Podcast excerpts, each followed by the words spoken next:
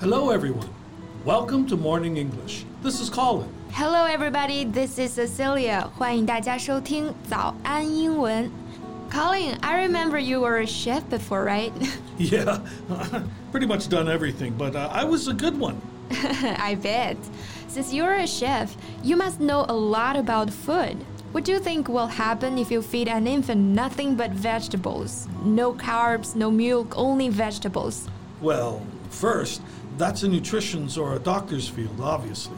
My experience of being a chef has nothing to do with it. 啊，是好是我错了，确实有点牵强了。 Second, you don't have to be a nutritionist or a doctor or a chef to know that it will do damage to the infant's health. Exactly. But how could some people just don't know?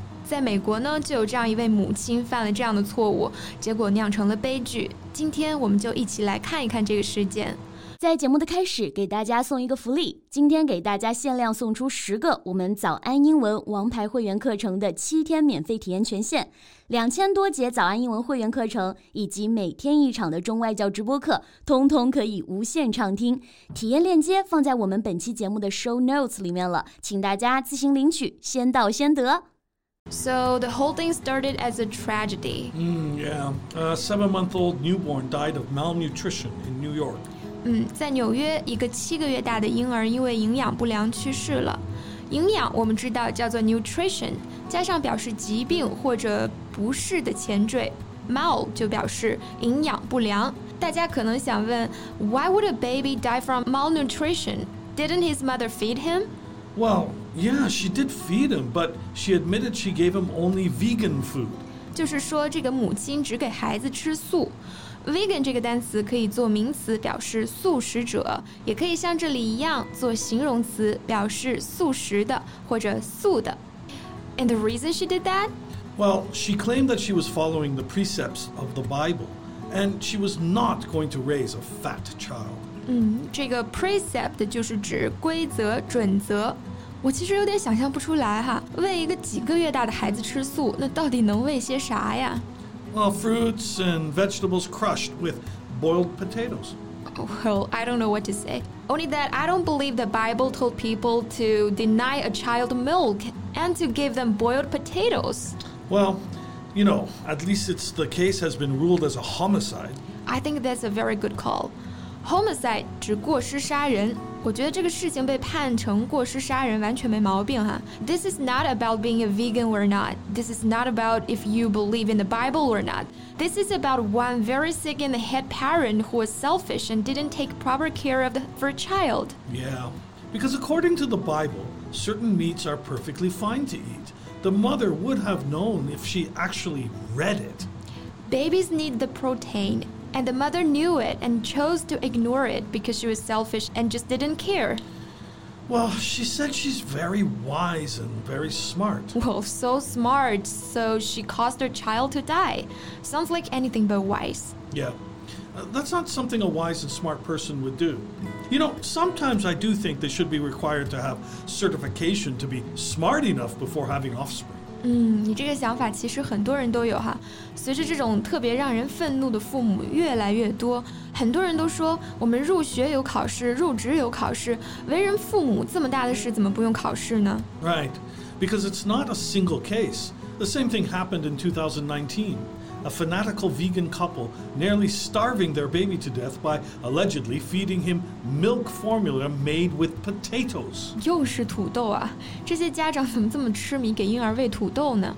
那这里提到的 formula 是配方奶的意思，通常呢作为母乳的替代品。但是用土豆怎么都做不出能替代奶的配方啊！ Yeah.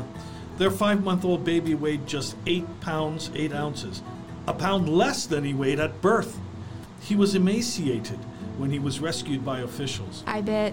How could you not be emaciated when you're only five months old and fed with potatoes every day? 哥我我也瘦啊。这个 emaciated 就是指因疾病或者缺少食物而消瘦的、憔悴的、虚弱的。 Right. The infant's eyes were sunken and his ribs could clearly be seen. Luckily, in this case, the child was saved, unlike the baby in the first case. But clearly, a lack of proper nourishment in the crucial first five months of his life could have a lasting impact, right? Oh, yeah, that's right. These babies, they're the most innocent and defenseless, which makes the brutality and murder especially intolerable. 没错，intolerable 就是形容一件事是无法容忍的，完全不能接受的。 For example, the heat is intolerable. It means that it's extremely hot. 嗯，热的难顶哈。 just to be clear, we have no prejudice against the vegans or their lifestyles. 我们对素食这个事儿本身是没有偏见的。这个世界上有上百、上千甚至上亿的素食者，他们吃素可能是为了控制体重、保持健康或者信仰的原因，但是他们其中确实不乏身体比这个肉食者还要健康的人。A vegetarian can be a healthy choice for some people. Uh, so long as they can commit to eating lots of different foods, including vegetables, fruits, beans, nuts, and whole grains. 嗯，都说营养要均衡嘛，就算是吃素，也要保证食材的丰富性和这个多样性，才能摄入身体所需的各种营养物质。But you know, even some adult vegans can suffer from health problems if they're not eating enough kinds of foods. It would be a much more delicate situation for children. 是的。 孩子们的身体和大脑正在发育成长，这个蛋白质啊、脂肪、碳水、维生素、锌、铁、钙等等等等，都是人体的必需品啊。所以对于孩子们来说，不吃丰富多样的食物，不摄入各种各样的营养物质，肯定不是一个安全的选择啊。A vegetarian diet may not provide enough calories for a child's normal growth. Kids need to build and maintain muscles, organs, and their immune system. 还有一点啊。孩子们他们没得选啊，你让他吃什么，他就只能吃什么。If we impose the regimented lifestyle on children and feed them food that cannot satisfy the need of their body, that would be another sort of abuse. Right, and children would be the biggest victim. 嗯，我觉得要不要把这种严苛的生活方式强加在孩子们的身上，真的是有待商榷的。那种刻板的、受到严格管制的，我们就可以用 regimented 这个单词去形容。 So the mother in this case is a vegan herself, but she is still culpable for that little boy.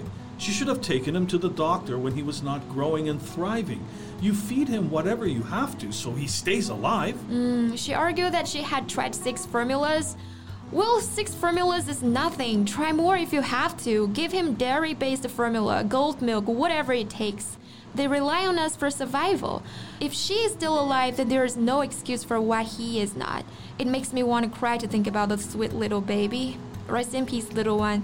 希望不要再有孩子遭受同样的不幸了。So thanks for listening. This is Colin. This is Cecilia. See you next time. Bye. 今天的节目就到这里了。如果节目还听得不过瘾的话，也欢迎加入我们的早安英文会员。